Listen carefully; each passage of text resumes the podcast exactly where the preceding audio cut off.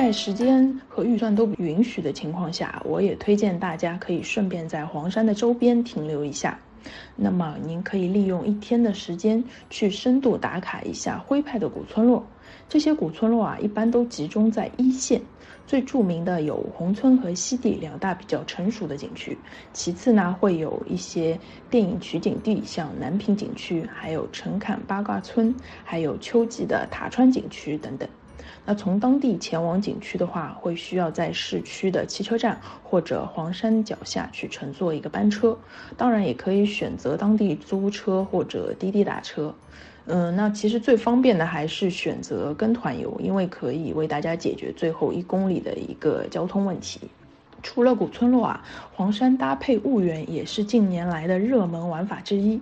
婺源呢有挂在山崖上的黄陵古村，属于典型的一个山居村落，是婺源东线的景区之一。黄陵旅游呢不受季节影响，春天可以观油菜花海，夏天可以嬉戏峡谷间，秋天呢可以赏古古村的晒秋，那冬天呢也可以去品一品民俗度假。这里呢因为晒秋闻名遐迩，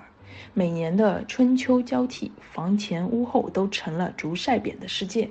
长长的木架托起圆圆的晒匾，春晒茶叶、蕨菜，秋晒红辣椒、稻谷等，在这里驻足摄影啊，最美不过了。那如果您是自驾出游呢？黄山周边还有太平湖、丰乐湖可供度假选择。那大家如果感兴趣的话，也可以扫码进我们自营的一个产品页去了解一下目前热卖的一些产品。大家对产品或者游玩有哪些方面的问题，都可以在这里积极提问留言哦。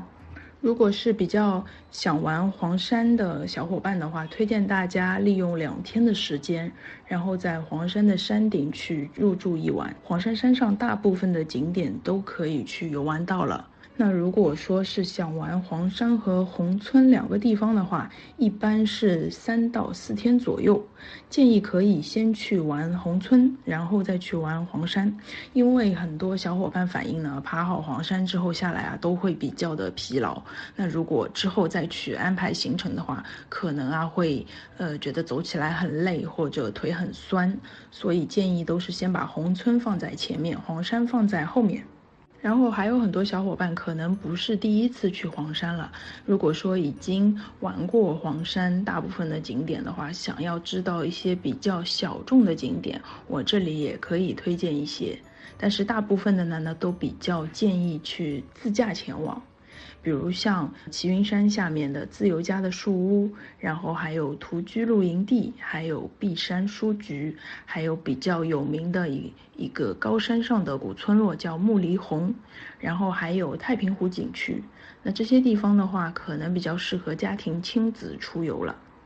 然后到黄山的住宿的选择的话，建议大家可以在山上入住一晚。然后另外一晚呢，可以去考虑住在呃古村落的附近，或者说屯溪老街的附近，可以去考虑选择一些客栈，因为当地有很多比较有特色的一些徽派的客栈，可以去尝试一下。上下山的索道呢，建议大家还是可以去选择乘坐一下，这样的话可以把大部分的精力都花在，呃山上的中间比较精华段的地方。那上黄山的话，除了黄山的大门票之外，还会有往返缆车的费用产生。然后另外的话，还会有在西海大峡谷里面有一个地轨缆车的费用产生，以及上下山还会有一个小交通的费用产生。所以说去一趟黄山的话，非常建议大家在山顶住一晚，这样的话也可以值回票价。要看自由行的产品或者景酒产品的话，可以到携程的主页里面直接去搜黄山关键词，然后把产品类型选择自由行或者景酒套餐。目前黄山景区呢，针对医护人员都是有免票的接待政策的。那如果有一些医护人员的话，趁这个时间去黄山玩一下是非常好的。一方面现在的黄山上人也不多，然后另一方面正好也是呃比较适合出游的一个季节。现在的话，春季山上的话可以去赏一下花。这张图片上黄色的路段是有景交可以乘坐的，我们一般是到汤口的南大门，然后乘坐景交，可以选择从后山或者前山上山，有两个选择。后山的话就是，呃，图片上面的那个云谷寺；前山的话就是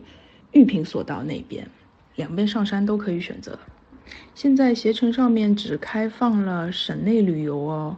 省外跨省过去的暂时没有开放，可能只能自己自驾过去，或者乘坐高铁去黄山了。那黄山的话是有机场的，叫屯溪机场。然后黄山也有一个高铁站，是黄山北站，都是在黄山市区里面的。然后从机场或者说高铁站到达市区的时间也不会很长，大概也就半小时左右。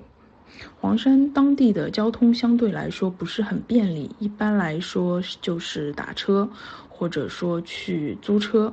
还有的话就是当地会有一些班车的车次，但是这些班车车次呢，一般等候的时间比较长，那整个途中因为要有一些经停点，所以说花费的时间也会比较长。其实选择跟团游相对来说是比较便利的。体力比较好的小伙伴的话，上山是建议可以去走一下西海大峡谷和莲花峰的。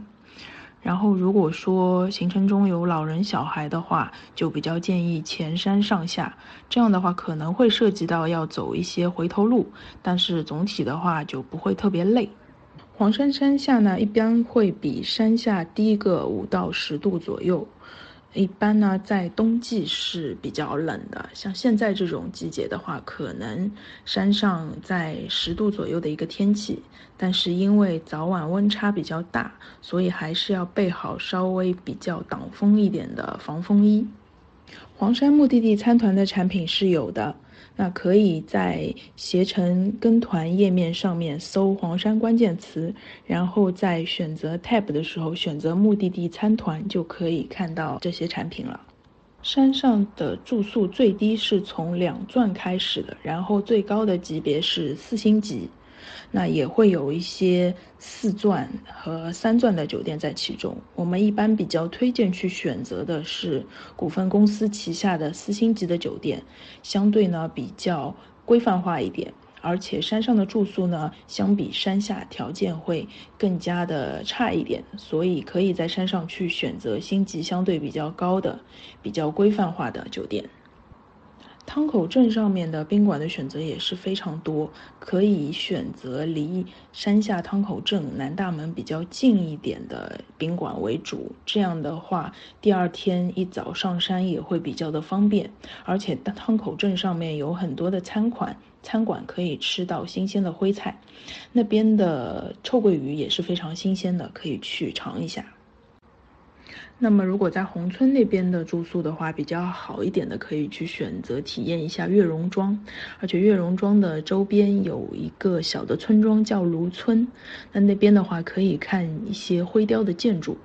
然后，呃，月榕庄离宏村也比较近，大概三公里以内，打一个滴滴就可以抵达了。另外的话，宏村附近还有一家呃四钻的酒店，叫奇树仙境，也是相对来说景色比较好的。而且奇树仙境如果要去看阿菊演出的话，也是非常的方便。那其他的话，宏村里面有非常多的客栈，这个就根据大家的喜好去做选择了。